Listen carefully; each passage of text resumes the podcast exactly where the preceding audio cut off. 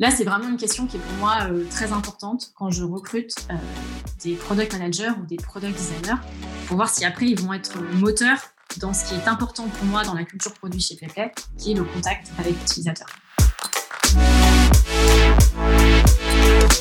C'est vrai que les product managers, on sait qu'ils ont des semaines euh, très intenses. Et donc, c'est juste facile d'être très, très occupé sur plein d'autres sujets. Et donc, c'est pour ça que moi, je trouve ça important, dès le début, dès qu'ils arrivent, de le mettre en fait en disant non, mais en fait, ça fait partie des must-have de votre semaine. Et c'est même euh, probablement plus important que plein de choses de la delivery que vous faites. Et là, en toute transparence, c'est la responsabilité des product managers de prendre un peu leur destin en main et de, dire moi, je veux faire euh, de la discovery. Et il y a aussi la responsabilité des managers. Euh, moi, en tant que VP, c'est important pour moi de valoriser ça euh, auprès de mon équipe, plus que d'autres tâches de delivery sur lesquelles euh, peut-être d'autres organisations attendent beaucoup plus leur product manager. Donc, c'est une responsabilité qui est partagée entre l'organisation, les managers et les product managers eux-mêmes. Hello à tous et bienvenue sur Product Squad, le podcast et la communauté des product managers. Je suis Axel Souria et ensemble, nous découvrons une semaine sur deux avec mes invités l'univers produit. On découvre à travers leur parcours et témoignages les clés pour mieux comprendre le métier de PM, ce qui fait un bon PM et la réussite d'un produit. Aujourd'hui, j'accueille Pauline Marol, VP Product chez PlayPlay. Pauline, euh, merci de passer ce moment euh, avec moi et puis de venir partager ton expérience euh, sur Product Squad. Comment ça va? Ça va très bien, Axel. Merci. Et toi? Ça va bien. Euh, écoute, euh, moi j'aime bien les enregistrements euh, matinaux comme ça. Donc, avant de se lancer dans ce deep dive, est-ce que tu nous en dis un petit peu plus sur toi? Tu es originaire d'où? Quelles sont tes passions? Oui. Alors, avant de commencer, je voulais faire, je voulais te dire un petit mot, Axel, et te remercier pour ce podcast. qui est vraiment hyper utile à la communauté product française. Donc merci. Et puis merci de faire parler des femmes, parce que depuis le début, tu t'es fixé comme objectif euh, de respecter euh, la parité, ce qui est assez rare dans notre monde tech et product management. Et en fait, tu as su transformer cette euh, contrainte en opportunité et tu nous fais découvrir tous les mois des femmes product managers remarquables. On entend finalement assez peu parce qu'elles ont parfois pas le titre de VP ou CPO mais qui ont des parcours euh, très intéressants et qui avaient des, des expériences à partager euh, passionnantes. Donc j'ai découvert par exemple Solène, euh, Romaïssa, Lucie, Alexandra que je ne connaissais pas, et j'ai eu le plaisir de d'entendre des femmes que je connais bien comme comme Chloé ou, ou Audrey. Donc voilà, bah merci pour ça. c'est vraiment un plaisir de pouvoir entendre des femmes dans un contexte product management. Écoute, c'est avec grand plaisir en tout cas. Et sinon, du coup, pour revenir à ta question de départ, moi, je suis d'Orléans. Euh, j'ai grandi à la campagne, en bord de Loire. Euh, J'y suis restée jusqu'à mes, mes 20 ans. Et en dehors du travail, j'aime beaucoup lire, j'écoute des podcasts et euh, surtout j'aime courir, marcher, randonner. Il n'y avait pas une histoire du genre tu écoutes des podcasts en courant et après, tu dois, tu dois t'arrêter euh, dans ta course parce que quelqu'un dit quelque chose d'intéressant. Parce que je prends des notes, exactement. Donc, je suis obligée de m'arrêter, d'ouvrir mon notion sur mon téléphone et de prendre des notes. C'est euh, fou, Ça m'est arrivé plusieurs fois. voilà. excellent. Donc, euh, et la randonnée, c'est un peu mon pèlerinage annuel en, solo. Je suis loin d'être une athlète, mais vraiment une semaine de, de marche seule dans les montagnes, c'est un passage obligatoire tous les ans pour me ressourcer. Mais où en montagne? Ça dépend. Écoute, l'année dernière, euh, j'étais dans les Pyrénées. L'année d'avant, j'étais à Mafat, à La Réunion. Donc, euh, tu vois, j'alterne les destinations. Bon, et est-ce que tu nous racontes un petit peu euh, ton parcours en fait? Tu as fait quoi comme parcours pour, pour en être là aujourd'hui? J'ai fait un parcours assez classique, classe prépa, école d'ingénieur. Oh là là, pas bien. Non, je sais, je sais. Mais quand même, depuis le début, en fait, depuis que j'ai fait mon stage de cinquième, euh, j'ai fait ce parcours parce que je voulais faire du produit. Alors quand j'avais 12 ou 13 ans, le produit c'était euh, une boîte de thé, euh, un pot de crème ou une voiture. Hein, c'était des produits du quotidien. Mais c'est vraiment ce qui m'a ce qui m'a fait faire tous mes choix d'orientation depuis l'âge de 12 ans. Euh, j'ai fait des stages chez L'Oréal, euh, Michelin, euh, Unilever, donc tu vois vraiment 100% dans le domaine du produit. L'univers FMCG, consumer goods, quoi. Exactement, exactement. Et ça m'avait passionné. Et puis j'étais à des kilomètres de la tech parce qu'en plus j'étais pas du tout geek étant jeune. Et puis finalement bah, j'ai fini mes études en Californie et j'étais bien là-bas, il faisait beau, c'était c'était sympa et j'ai eu envie de rester. Et le problème c'est qu'il me fallait un visa pour rester. Et donc là j'étais prête à prendre n'importe quel job qui sponsorisait un visa. Et il se trouve que c'était un job de product manager dans une boîte tech. Et c'est comme ça que je suis tombée dans le product management, complètement par hasard. Mais du coup, je suis retombée sur mes pieds puisque je fais du produit, mais c'est juste un produit, euh, un produit tech. D'accord. C'était quoi comme boîte aux US C'était une, une, boîte américaine qui s'appelait euh, Just Answer et qui était une, une plateforme sur laquelle on pouvait discuter avec un médecin ou un vétérinaire ou un mécanicien 24 euh, heures sur 24 en contrepartie d'un fee de 40 ou 50 dollars. Et c'est comme ça que tu fais ton entrée dans le product du coup? Exactement. Donc, je fais mon entrée dans le product à San Francisco, donc au cœur de la tech, et j'y suis restée quelques années. Et c'est comme ça que j'ai vraiment euh, appris euh, le métier dans un cadre où il y avait des gens qui avaient déjà à l'époque, en 2010, 15, 20 ans d'expérience. Donc, avec des, des, mentors et des managers euh, extrêmement expérimentés. Oui, aux, aux États-Unis, c'est pas un nouveau métier, on est d'accord. Exactement. Et j'ai eu la chance d'apprendre avec ces gens-là au tout début de ma carrière d'abord dans cette société du coup qui s'appelait Just Answer, et ensuite euh, dans une école du product management incroyable euh, qui est euh, Expedia. rejoindre le monde du travel, c'était vraiment extrêmement enrichissant. Et donc là, c'est vraiment comme ça que j'ai fait mes gammes de product management.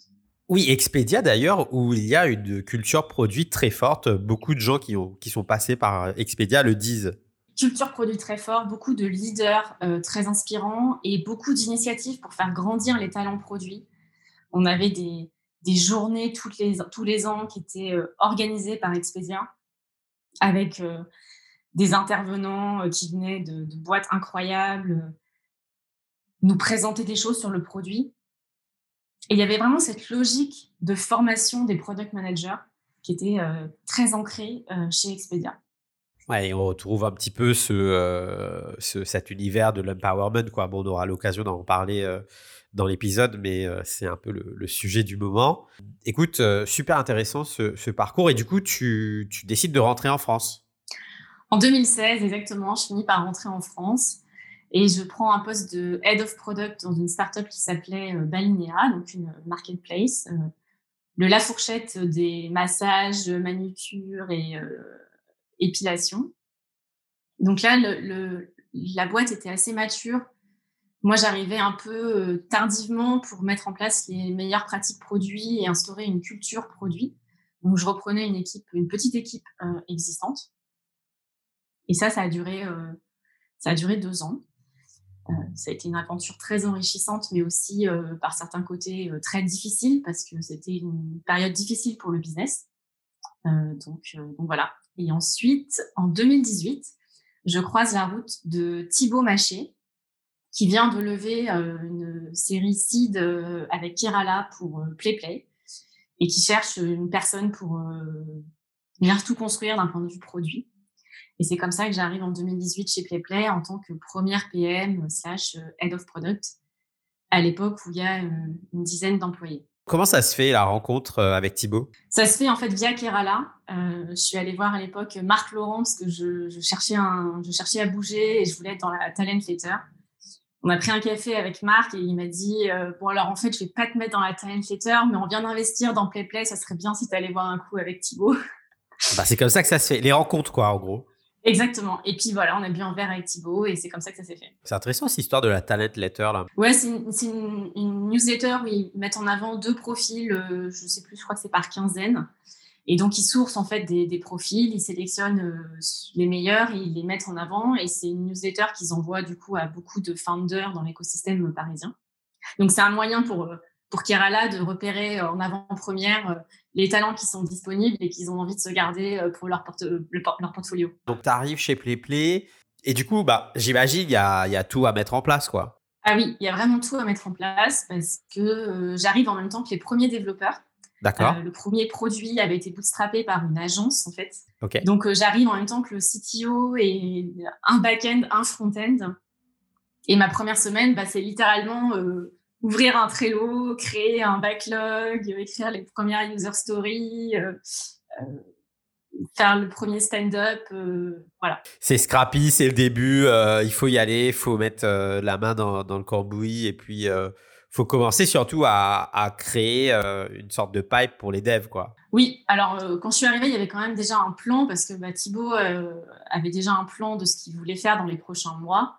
Donc, j'arrivais pas en mode feuille blanche, j'arrivais surtout en mode OK, comment est-ce qu'on transforme ce plan en du produit? Comment est-ce qu'on commence à mettre de l'huile dans les rouages de la delivery? Et comment est-ce qu'on réfléchit ensemble à ce qui va se passer dans les prochains mois? Mais ils avaient déjà un plan de en fait, de remplacer le produit bootstrappé parce qu'on a appelé ensuite la V2 de PlayPlay. D'accord. Les premières bases étaient, étaient déjà posées et le CTO qui nous a rejoint à, plein temps en même temps que moi, en fait, avait travaillé dans l'agence en tant que dev sur le projet PlayPlay. Donc, il y avait quand même une certaine continuité dans, dans les compétences et un, plan qui était établi. Tu parlais de, cette toute première phase qui va plutôt être de la delivery. Est-ce que toi, tu, à ce moment-là, tu vas arriver et euh, tu essayes de comprendre euh, quel est le, l'espace qui s'offre à toi en termes d'innovation, comment ça va se passer ce truc-là? Et je pense que c'est une bonne transition vers le, vers le sujet que, que tu voulais euh, adresser aujourd'hui. Oui, parce que on va pas se mentir, ça a été des premiers mois un peu difficiles parce qu'il fallait bah, mettre beaucoup de choses en place et puis trouver ma place, moi, à côté bah, du fondateur qui avait un plan sur plusieurs mois pour la V2. Et en fait, ce qui m'a permis vraiment de trouver ma place et d'expliquer un peu en interne à quoi j'allais servir, parce que personne n'avait travaillé avec un product manager avant que j'arrive, c'est d'aller rencontrer des utilisateurs. Et de la première fois que j'ai demandé au directeur commercial de m'emmener en rendez-vous, il n'a pas trop compris pourquoi je voulais venir, mais j'ai pu aller euh, chez les clients, leur montrer les premières maquettes qu'on avait, avoir des retours.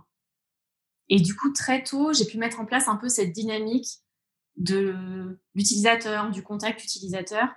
Et c'est comme ça que j'ai sensibilisé en interne au rôle du product manager et à ce que j'allais pouvoir apporter en plus de ce que le fondateur euh, pouvait avoir comme idée. En fait, ce que j'entends aussi là-dedans, euh, et c'est marrant parce que euh, dans l'épisode précédent, Lucas Cerdan parle de comment il arrive chez Algolia et il doit euh, il doit mettre en place euh, justement cette partie un petit peu évangélisation du métier du, de product et il dit euh, la façon la plus simple de entre guillemets et construire ton capital confiance et en même temps aller montrer aux gens que ton, que ton rôle dans la société va avoir beaucoup de valeur, c'est tout de suite aller parler à des utilisateurs.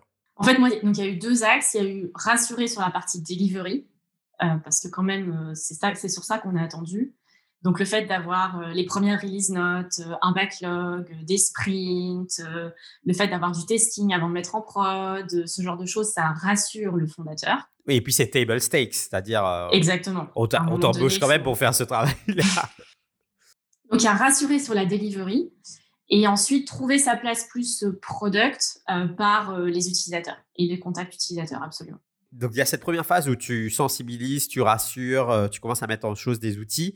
Comment tu vas passer à, je parle à des je parle à des clients euh, régulièrement à bon bah maintenant on va mettre en place euh, peut-être une machine de discovery, de recherche. comment comment se fait cette transition là Ça se fait assez progressivement parce qu'on est resté une petite équipe pendant plusieurs mois. Et donc, c'était quand je suis arrivée quelques semaines après, on a notre euh, Head of Customer Success, euh, Sophie, qui est arrivée. Et en fait, pendant très longtemps, ça a été que nous deux. Euh, donc, c'est-à-dire, on travaillait toutes les deux sur les nouveaux. elle m'emmenait en rendez-vous client. puis ensuite, moi, quand j'avais des idées produits, bah, je, je, lui en parlais. Et très, très tôt, du coup, on a eu cette dynamique Customer Success produit. Et après, c'était finalement assez simple quand cette dynamique, elle était très forte entre nous deux de l'étendre aux personnes qui ont rejoint nos équipes respectives. Ouais, de la, de la diffuser, quoi. Voilà. Et puis, encore une fois, ça s'est fait très progressivement, hein, parce qu'au départ, moi, j'avais une stagiaire, elle avait, il y a Marion qui nous a rejoint en tant que Customer Success, et on était quatre, en fait, encore pendant presque un an. Euh, et donc, cette dynamique, elle était très ancrée euh, dans notre ADN et dans comment on travaillait chez PlayPlay avant qu'on rentre dans une phase de scale. Il y a aussi quelque chose de très confortable dans l'idée d'avoir une binôme, c'est-à-dire euh, c'est beaucoup plus simple à gérer quand tu es deux. Oui, c'est plus simple. C'est plus simple. Que moi, c'était plus simple pour avoir accès aux utilisateurs. Et ça permet aussi juste de faire un peu des échanges d'idées, euh, des ping-pong. Et en plus, on est très différentes et très complémentaires. Du coup, c'est vraiment une relation qui est euh, très constructive et très positive pour euh, le produit et PlayPlay. Donc aujourd'hui, tu voulais nous expliquer un petit peu justement comment vous mettez en place la user research chez PlayPlay et comment tu as construit en fait euh, des pratiques de discovery, de continuous discovery, quoi, si, si je peux utiliser le terme anglais et comment ça a un impact aujourd'hui sur votre produit, ça? C'est ça. Bah, comment est-ce qu'en partant de, de, Sophie et moi, on a construit une culture de la recherche utilisateur en continu et comment finalement on arrive à un moment donné où c'est assez simple chez nous parce que très ancré dans, dans qui on est. Et donc ce que je voulais faire aujourd'hui, c'est essayer d'être assez concrète sur mon retour d'expérience, partager des choses qu'on fait chez PlayPlay qui rendent cette recherche utilisateur simple et peu coûteuse en espérant qu'il y ait des, choses qui puissent s'adapter dans les des organisations euh, chez nos auditeurs et auditrices. Je partage tout ça, bien sûr, avec euh, beaucoup d'humilité. Chez PlayPlay, on, peut être juste rappeler d'abord ce que fait PlayPlay. Euh, bien sûr, ouais. De, rentrer dans le détail. Donc, PlayPlay, c'est un, un, produit B2B, c'est un SaaS B2B.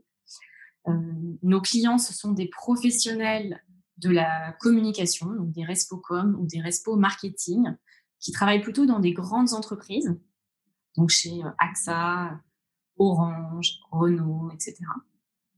Et leur besoin, c'est de créer du contenu. Le contenu le plus engageant aujourd'hui sur les réseaux sociaux, c'est la vidéo. Et donc, avec PlayPlay, ils peuvent facilement créer des vidéos très belles et très engageantes sans avoir aucune compétence technique de maîtrise de première ou d'After Effects.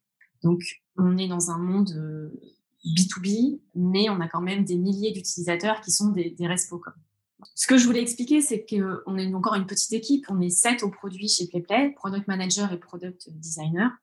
Et ce que je, le retour d'expérience que je vais faire, c'est partager comment on travaille nous ensemble. Et j'espère qu'il y aura des choses que vous pourrez euh, reprendre de manière assez concrète. Donc chez PlayPlay, on va distinguer deux types de user research. Euh, la user research exploratoire et la user research que j'appelle plus tactique. Donc la user research tactique, c'est quand on, part avec une hypothèse euh, à valider et on va rentrer dans des choses assez euh, techniques de carte sortie, test sur prototype, le test avec la fameuse vitre teintée. Euh, et c'est une recherche utilisateur qui est assez technique avec des risques de biais qui sont, euh, qui sont forts. On fait un petit peu chez PlayPlay, mais avec les ressources qui sont limitées, c'est pas le cœur de ce dont je vais vous parler ce dont je vais vraiment vous parler, c'est la recherche exploratoire.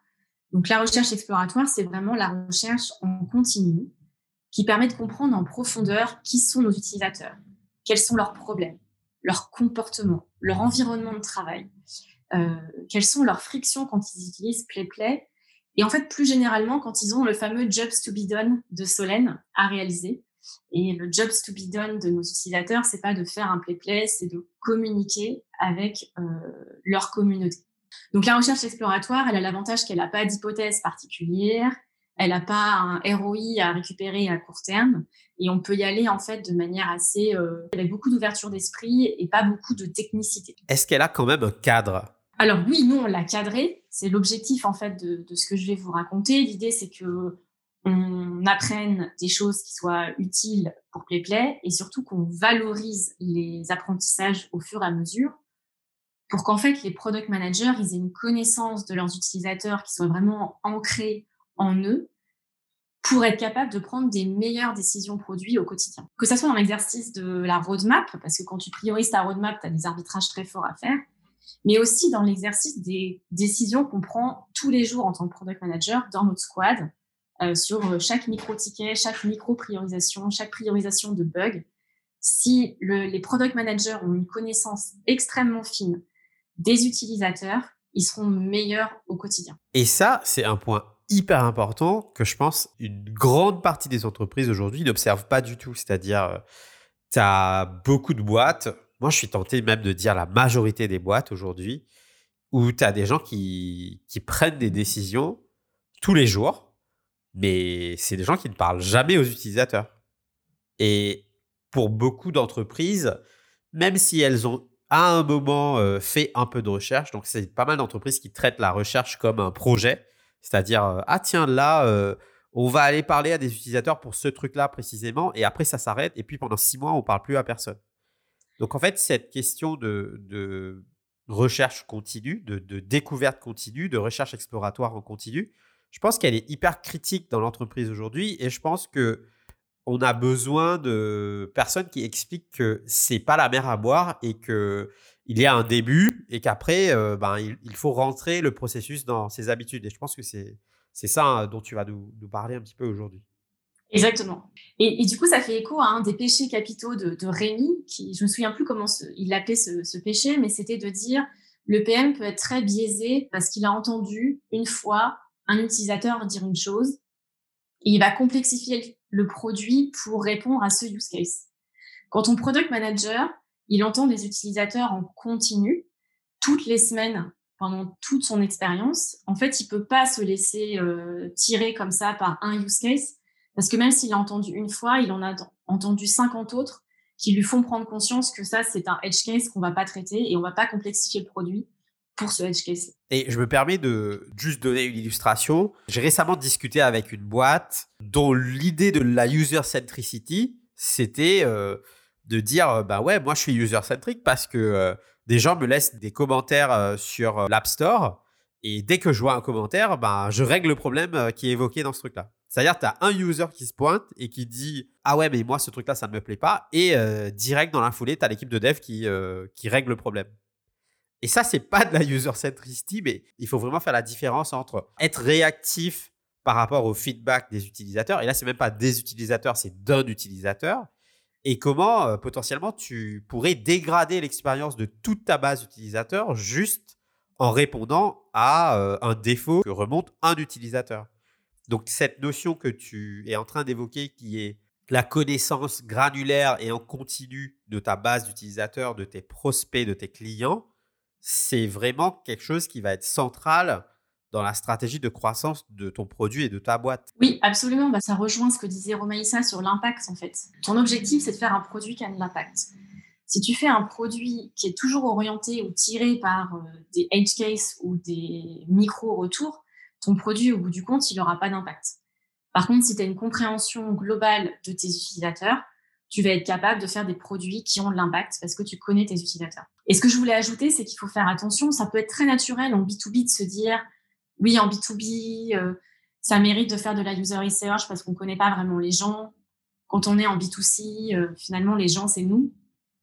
Je me, souviens de Romaïsa qui disait qu'ils avaient, je sais plus, 30 millions de visiteurs sur Le Bon Coin.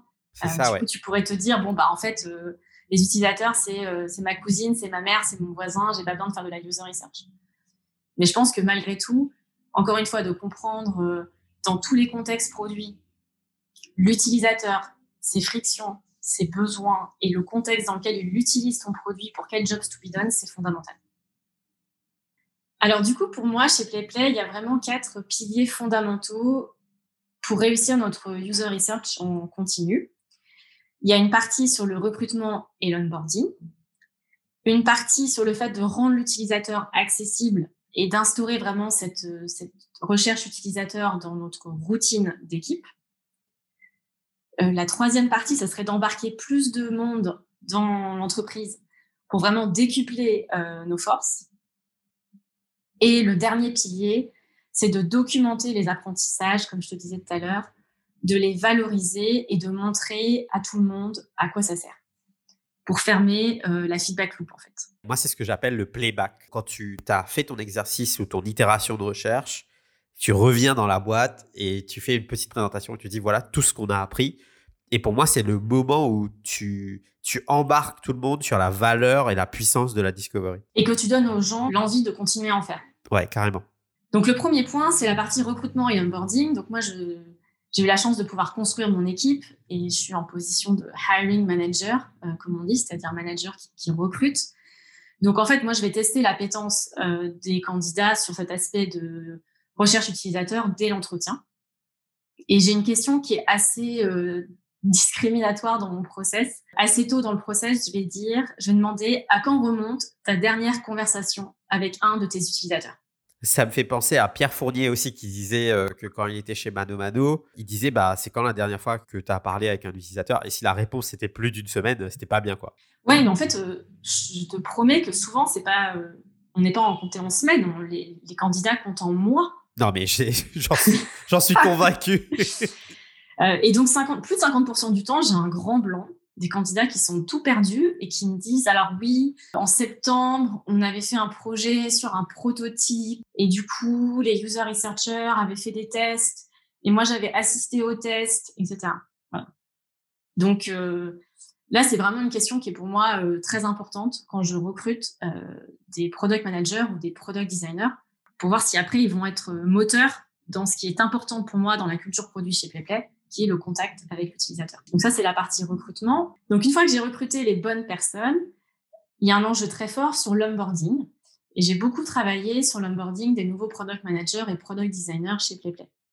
Quand ils arrivent, pendant un mois, ils ne vont pas toucher ni un backlog, ni à Figma, ce qui peut être assez frustrant. Euh, mais ils comprennent très vite l'intérêt de cet onboarding. Donc, il y a trois parties dans leur onboarding. Il y a la partie play-play, qui est commune à tous les nouveaux collaborateurs, avec des présentations des équipes, etc. Donc ça, c'est pour mieux comprendre euh, la boîte, la culture de la boîte, l'organisation, etc. Exactement. Donc il y a une présentation par chaque équipe, comprendre les différents métiers. Ensuite, il y a des présentations par thème, comprendre ce que c'est euh, l'outbound euh, chez nous. Donc c'est une équipe commerciale, comprendre qui sont nos concurrents, comprendre qui sont nos clients, etc. Donc il y a tout un parcours en fait qui est préparé et qui est commun à tout le monde avec une quinzaine de présentations réparties sur le premier mois. Ensuite, il y a l'onboarding produit.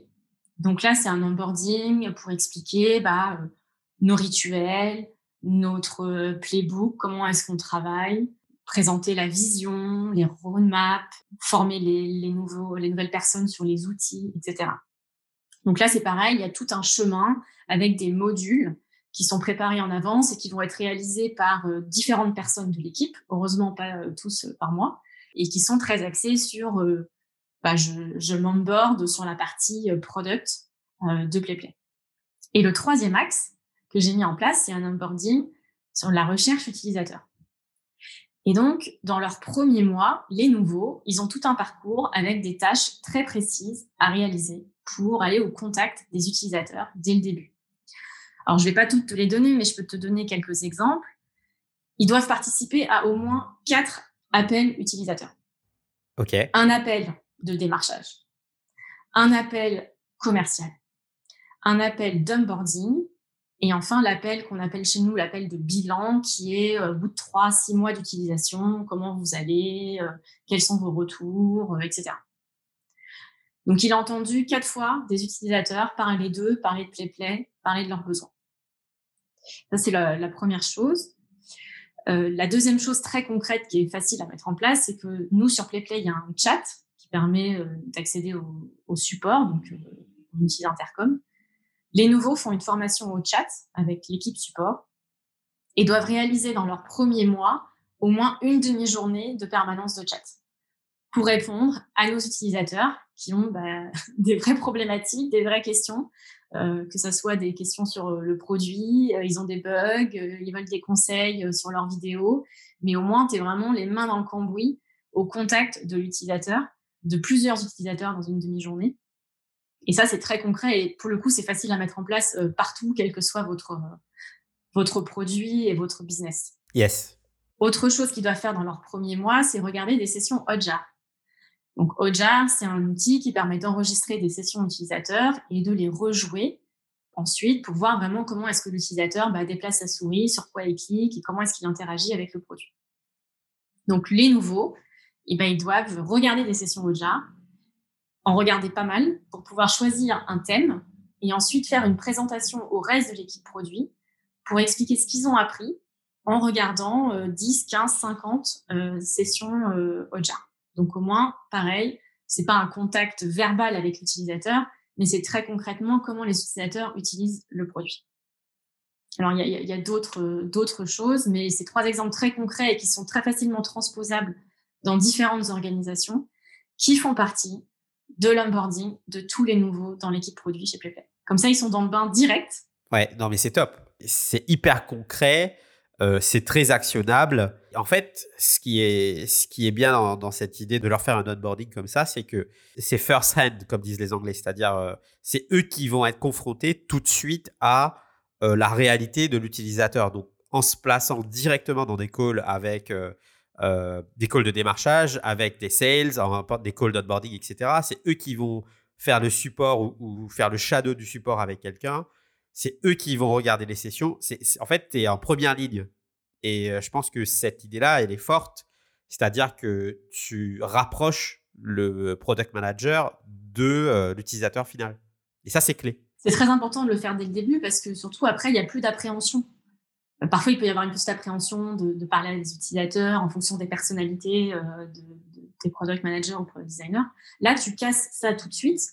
Euh, tu lui montres euh, que c'est facile et puis que c'est important et que c'est très valorisé. Et tout de suite, en fait, ça, rentre, ça doit rentrer dans des automatismes. Oui, surtout qu'on sait très bien à quel point c'est simple de retomber dans une routine où en fait euh, tu es derrière ton écran, euh, euh, tu fais toutes tes tâches de delivery, tes tâches qui voilà que tu peux faire depuis le confort du bureau, alors que bah, l'alternative ça serait d'aller parler à des utilisateurs finaux et puis de te confronter à la réalité de ces personnes qui utiliseront peut-être ton produit un jour ou qui utilisent déjà ton produit. Oui, bah, du coup tu restes dans ton bocal de verre et puis bah, tu fais un produit qui n'a pas d'impact et tu ne sers pas à grand-chose finalement.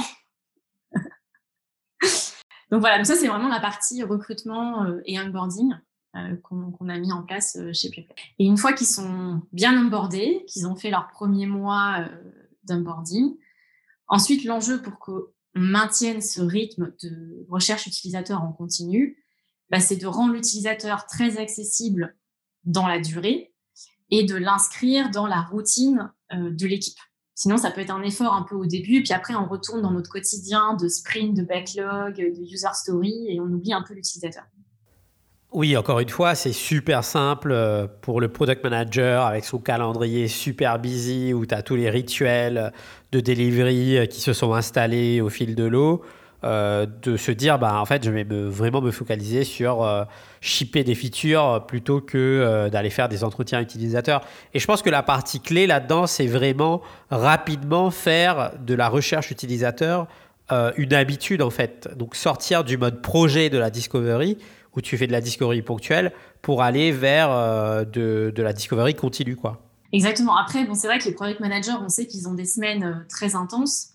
Et donc, c'est juste facile d'être très très occupé euh, sur plein d'autres sujets. Et donc c'est pour ça que moi je trouve ça important dès le début, dès qu'ils arrivent, de le mettre en fait en disant non, mais en fait ça fait partie des must-have de votre semaine. Euh, et c'est même euh, probablement plus important que plein de choses de la delivery que vous faites. Et là, en toute transparence, il y a la responsabilité des product managers de prendre un peu leur destin en main et de, dire moi je veux faire de la discovery. Et il y a aussi la responsabilité des managers euh, moi, en tant que VP, c'est important pour moi de valoriser ça euh, auprès de mon équipe, plus que d'autres tâches de delivery sur lesquelles euh, peut-être d'autres organisations attendent beaucoup plus leur product manager. Donc, c'est une responsabilité qui est partagée entre l'organisation, les managers et les product managers eux-mêmes. Comment tu fais du coup pour rendre cette discovery une affaire de tous les jours et quelque chose de simple à prendre en main? Alors, il faut le rendre en fait, il faut que ça soit facile. Parce que si tu mets plein d'obstacles euh, entre le product manager et l'utilisateur, sachant qu'ils ont encore une fois des to-do euh, hyper remplis, c'est compliqué. Donc, ce qu'on a mis en place, c'est qu'on a essayé de, bah, de scaler le binôme qu'on avait avec Sophie au début, euh, le binôme product CS. Et donc, on a maintenu cette logique où chaque product manager est en binôme avec un customer success manager, c'est-à-dire les gens qui sont au contact de nos utilisateurs toute la journée. Et ils sont, euh, voilà, ils sont matchés. Tous les trimestres, on, refait les matchs. Et en gros, ça permet du coup au product manager d'avoir un accès direct aux utilisateurs via son binôme. C'est-à-dire le lundi, c'est quoi tes calls de la semaine? Ok, tu as un call bilan jeudi, je peux venir, trop cool, vas-y, euh, mets-moi dans l'invitation. Et en 15 secondes le lundi matin, ils se sont synchronisés sur euh, les calls intéressants auxquels le product manager peut participer dans la semaine. Ça, c'est quand même euh, très concret, très simple à dupliquer. Et, euh, vraiment, ça a débloqué le fait que euh, les product managers aillent en rendez-vous client. Ce binôme, en fait, il permet d'avoir aussi accès à l'utilisateur quand on est dans la recherche euh, que j'appelais au début plus tactique.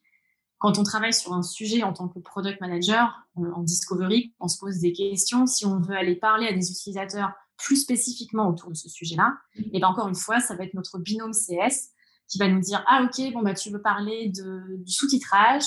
Euh, moi, je connais cette dizaine d'utilisateurs qui font beaucoup d'interviews et ça serait intéressant pour toi de les appeler vas-y, on leur envoie un petit mail et on fait ça ensemble. Donc ça, c'est une, première chose qui, fait que l'utilisateur est, très accessible et que c'est simple.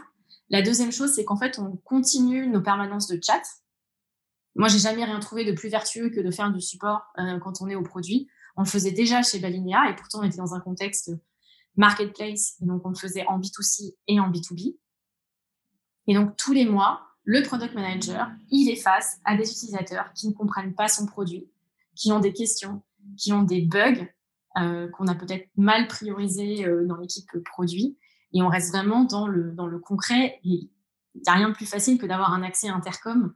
Euh, en plus, les product managers connaissent le produit, donc ils sont très pertinents pour répondre aux questions des utilisateurs. Et ça, une demi-journée par mois, même avec les agendas les plus chargés du monde, c'est pas possible de pas y arriver. Ce que je retiens aussi dans ton discours, c'est que bah, on a la preuve euh, que c'est pas euh, pas la mer à boire. Et en fait, je pense que c'est aussi ça que pas mal d'entreprises de, et de product euh, managers ou de managers de product managers doivent, doivent entendre aujourd'hui, c'est que c'est c'est pas si compliqué que ça en fait. Parce que j'ai l'impression que dans l'imaginaire collectif, il y a quand même beaucoup de personnes qui se disent ah non mais on va pas se lancer dans la recherche utilisateur parce que ben, ils voient ça comme une montagne en fait. Bah, surtout la recherche euh, utilisateur exploratoire, en fait, où il n'y a pas besoin de se lancer dans des prototypes, des protocoles de test. Ça, ça peut faire un peu peur parce que c'est assez technique. Il faut faire du recrutement d'utilisateurs. Euh. Mais déjà, commencer juste par dire j'ai envie de parler à mes utilisateurs toutes les semaines. J'ai envie de comprendre qui ils sont. Euh, et, j'ai envie de savoir comment est-ce qu'ils utilisent mon produit. Ça, pour le coup, ça fait, c'est vraiment simple. Il faut commencer par là parce que du coup, ça va créer un terreau très favorable pour ensuite mener des travaux un peu plus précis, où là, il y a plus de travail technique et de préparation à mener avant de pouvoir faire un test utilisateur, euh, etc. Yes. Et donc, du coup, là, tu nous as parlé des deux premiers piliers. Quoi le, la troisième étape? Oui, alors juste avant de, de passer euh, sur la troisième étape, il y a quelque chose que j'ai mis en place et qui est euh, très impactant chez nous pour le mettre vraiment dans la routine et le valoriser. Le seul KPI que j'ai pour euh, l'équipe produit, qui est vraiment un KPI d'équipe, c'est un KPI qui avait été recommandé par Teresa Torres et qui est de dire depuis combien de jours vous n'avez pas parlé à un utilisateur?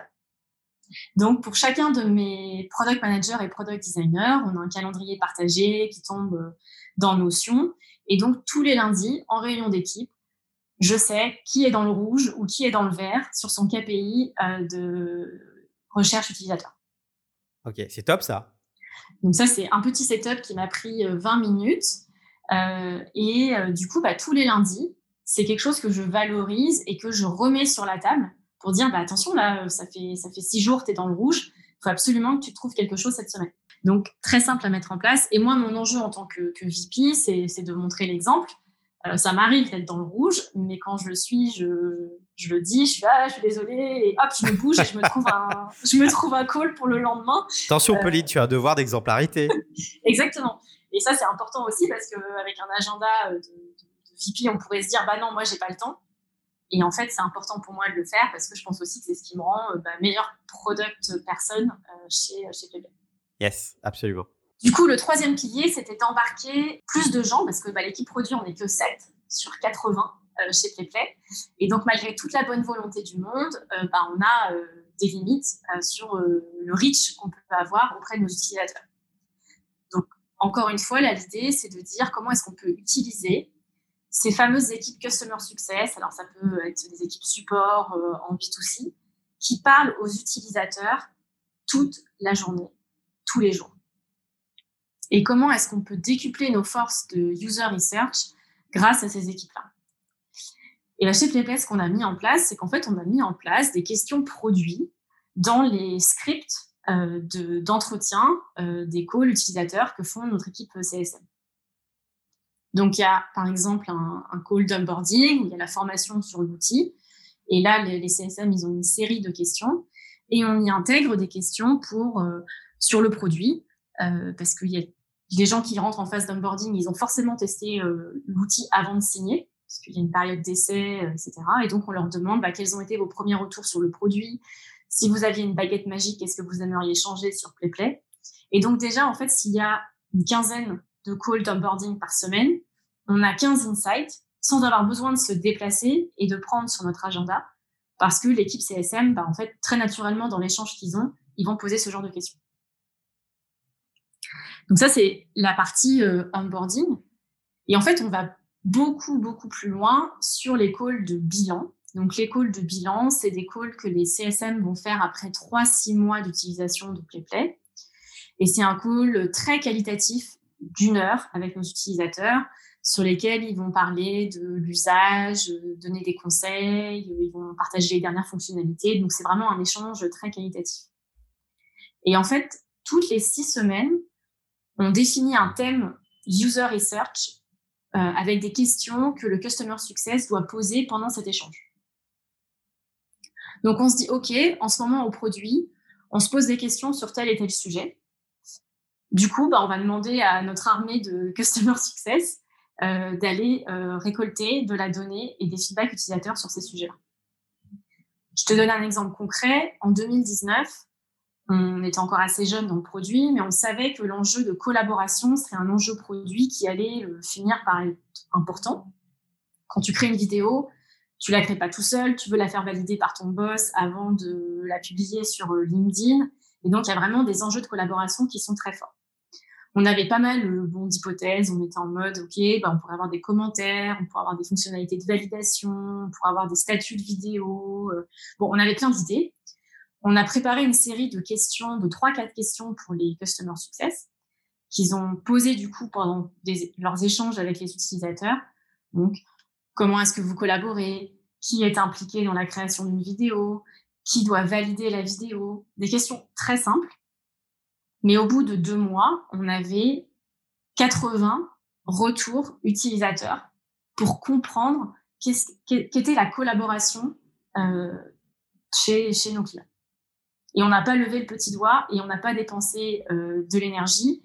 Et les Customer Success, c'était très naturel pour eux de poser cette question. Donc, c'était un effort qui était vraiment minime par rapport euh, au call global qu'ils avaient avec les utilisateurs. Et en fait, à partir de là, on savait ce qui avait du sens pour nos utilisateurs en termes de collaboration et ce qui n'en avait pas. Ouais, un effet de levier euh, fort en fait et qui est, comme tu l'expliques, très facile à mettre en place. En fait, ça prend le temps de réflexion de quel est le sujet du moment, comment poser les questions et le temps d'un kick-off. Mais déjà, si tu fais pas ça, il y a un problème. si tu, oui. je veux dire, si tu poses pas, si tu te poses pas ces questions-là de base, il y a déjà un souci. Et le temps d'un kick-off avec l'équipe Customer Success pour dire, bah voilà, les nouvelles questions pour les prochaines semaines, euh, c'est ça. On l'a fait cette semaine d'ailleurs, on a fait un nouveau kick-off euh, mardi après-midi. Voilà pourquoi c'est important, voilà les questions qu'on se pose d'un point de vue stratégie et vision et qui sont reliées aux questions qu'on vous demande de poser. Euh, voilà à quoi ça va nous servir. voilà comment poser les questions, les aspects que vous pouvez un petit peu creuser. Et ensuite, bah, naturellement, euh, ils posent des questions pendant leurs échanges et on apprend euh, des millions de choses euh, très actionnables et très utiles par rapport aux questions qu'on se pose sur le moment, que ce soit pour du moyen court terme ou du court long terme. Donc ça, c'est vraiment comment tu arrives à leverage le reste de ta boîte pour accélérer, décupler ta capacité de, à, faire de la discovery en fait. Exactement. Et puis en plus, c'est un peu plus respectueux pour tes utilisateurs parce que tes utilisateurs, ils vont faire une heure de call avec euh, tes CSM où ils vont avoir beaucoup de valeur de ce call.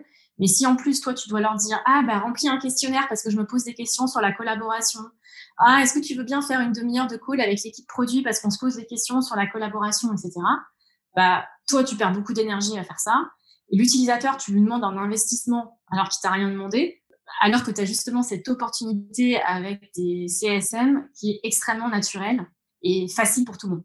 Et du coup, on arrive au quatrième pilier. Exactement. Bah, le quatrième pilier, c'est de documenter tous ces insights parce que tu vois que toutes ces conversations, ça donne beaucoup, beaucoup euh, d'insights, euh, de les valoriser et puis de partager avec tout le reste de l'entreprise euh, pourquoi c'est important, à quoi ça nous sert et comment ça nous rend meilleurs et plus forts au produit. Donc là, notre outil magique, c'est pas pour en faire la promo, je sais qu'il y a plein d'alternatives, mais nous, on utilise Product Board. Tous les retours utilisateurs sur le produit, qui arrivent chez PlayPlay, que ce soit par les sales, par le customer success, par le produit, par le chat, tombent tous dans Product Board. Donc, d'un côté, dans Product Board, on a des milliers de retours utilisateurs. De l'autre côté, on a nos centaines d'idées produits, euh, que ce soit euh, des, des, idées qu'on a pu avoir, euh, on appelle ça des fulgurances chez PlayPlay, des choses que les utilisateurs nous ont demandé, des choses qu'on a vues dans la concurrence. Donc voilà, on a des centaines d'idées de, produits. Et en fait, dans Product Board, tu peux taguer chaque retour sur une idée produit. Donc du coup, chaque retour est valorisé, enregistré et classé par rapport à un besoin ou une évolution produit. Ce qui fait que ça, c'est de l'or.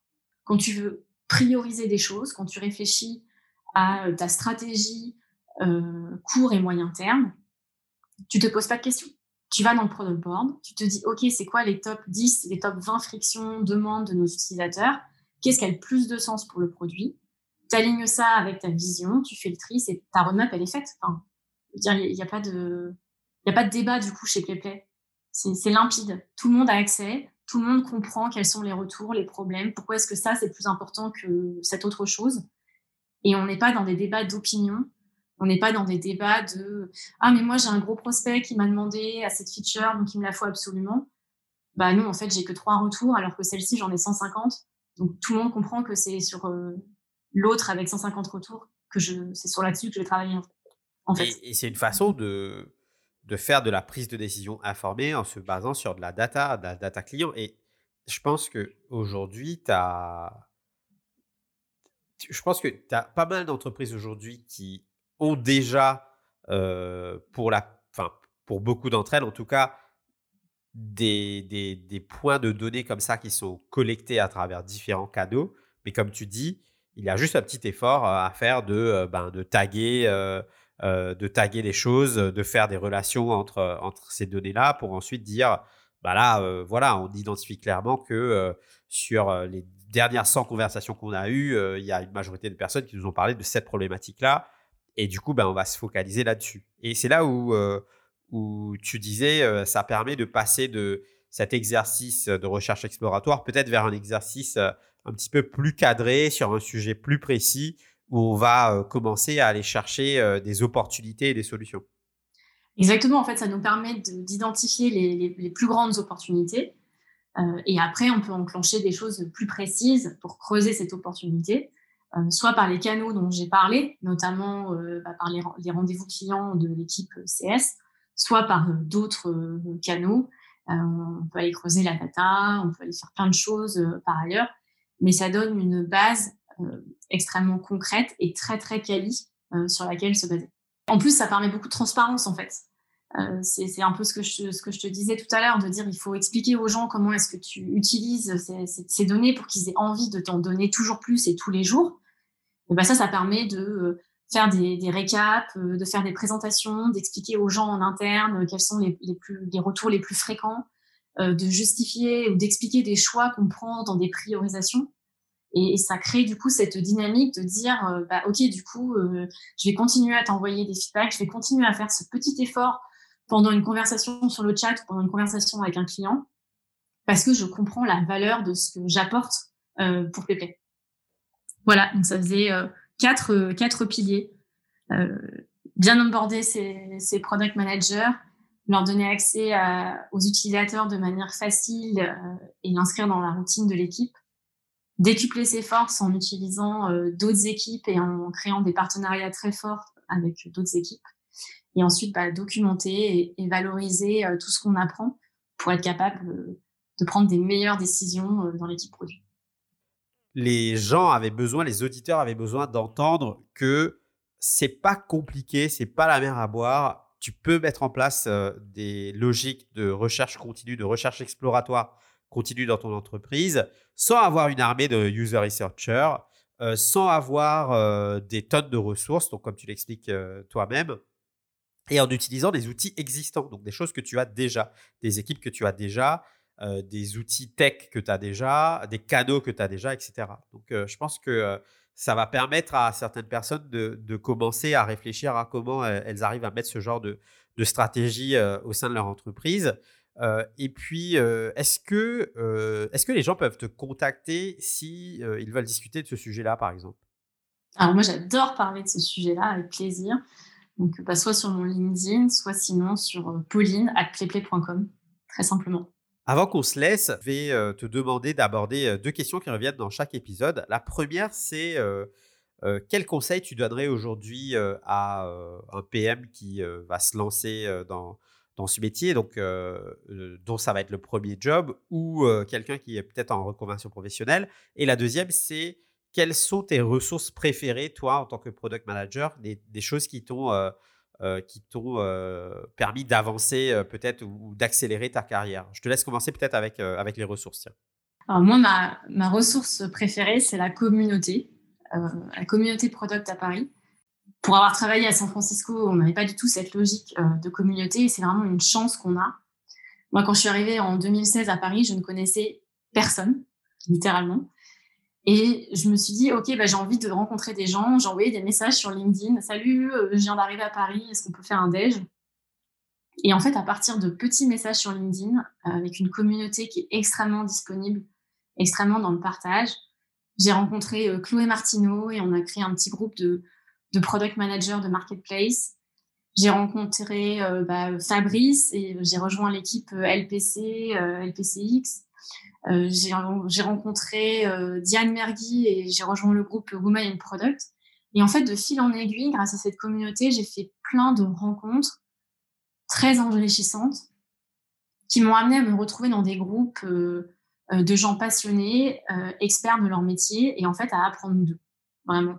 Ça, c'est ma plus grande ressource parce que quand tu es, entre guillemets, avec tous les guillemets qu'il faut mettre, un numéro un produit dans ton organisation, tu vas apprendre de ton équipe, mais globalement, pour progresser, tu vas avoir besoin d'aller chercher des ressources externes parce que ton fondateur, c'est pas la personne qui va te challenger sur tes, sur tes skills euh, sur product. Ton, sur ton craft, comme on dit. Exactement. Et donc, euh, d'avoir accès à cette, euh, à cette communauté, c'est une chance qu'on a à Paris qui est vraiment incroyable. Donc, à tous les product managers, bah, profitez-en. Je sais qu'il y a des, des, des, communautés sur Slack avec des, des milliers de product managers parisiens qui existent rejoignez ces communautés, participez à des meet-up, alors même si aujourd'hui c'est des webinars, participez à ces webinars, envoyez des messages sur LinkedIn. Moi, je me suis jamais pris un vent quand envoyé un message pour demander un café euh, ou un, un, déj. Donc, euh, bah, jetez-vous à l'eau et, faites-le. Voilà. Ok. Et d'ailleurs, je, te rassure, toi, auditeur qui nous écoute, si tu n'es pas à Paris, ce n'est pas très grave. Euh, je pense que le Covid a, permis de, euh, euh, l'émancipation de pas mal de communautés en ligne autour du produit. Donc, n'hésitez pas à, aller lire. Il y a pas mal de posts médiums qui les, toutes les communautés qui existent autour du produit en ligne. Donc, n'hésitez pas à vous inscrire et à échanger avec des pairs. Et voilà, pas besoin forcément d'être à Paris euh, pour avoir le soutien de cette communauté. Et puis, je suis entièrement d'accord avec toi. Euh, entre les personnes du product, quand on s'écrit sur LinkedIn, bah, en général, euh, on, nous répond. Donc, faites ça aussi. Moi, j'encourage surtout les juniors, en fait, qui écoutent le podcast. Je les encourage vachement à prendre des rendez-vous, faire des calls, boire un café virtuellement avec d'autres PM partout en France ou même ailleurs pour déjà développer leur réseau et puis juste euh, s'enrichir et puis apprendre euh, comment mieux pratiquer euh, ce métier-là. quoi.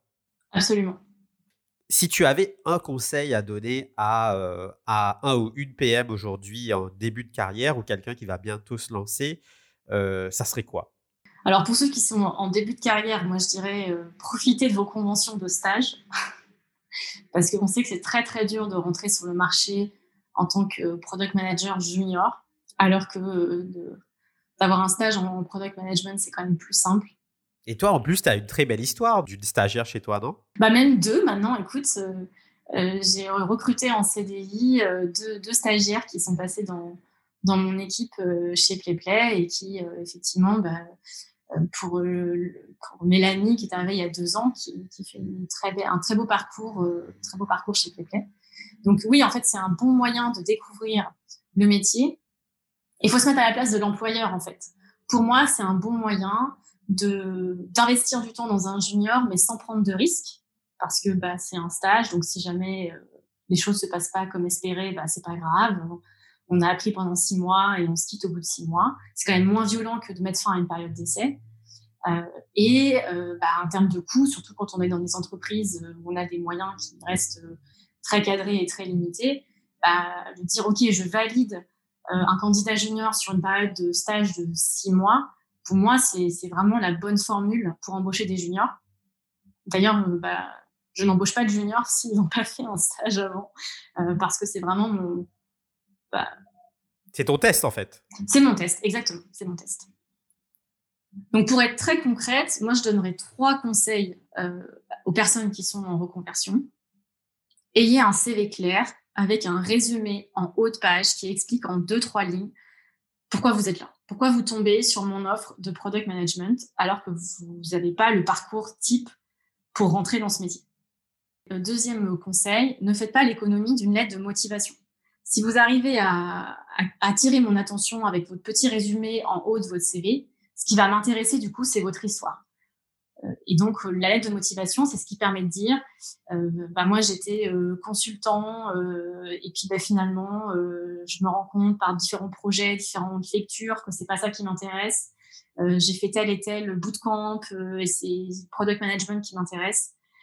Et j'ai vu que chez PlayPlay, vous aviez un super produit, et c'est pour ça que je suis là, en fait. Mais racontez-moi une histoire. En plus, Arthur parlait du storytelling. Racontez-moi une histoire qui génère une émotion et qui me donne envie de vous donner 30 minutes de mon temps pour un entretien téléphonique.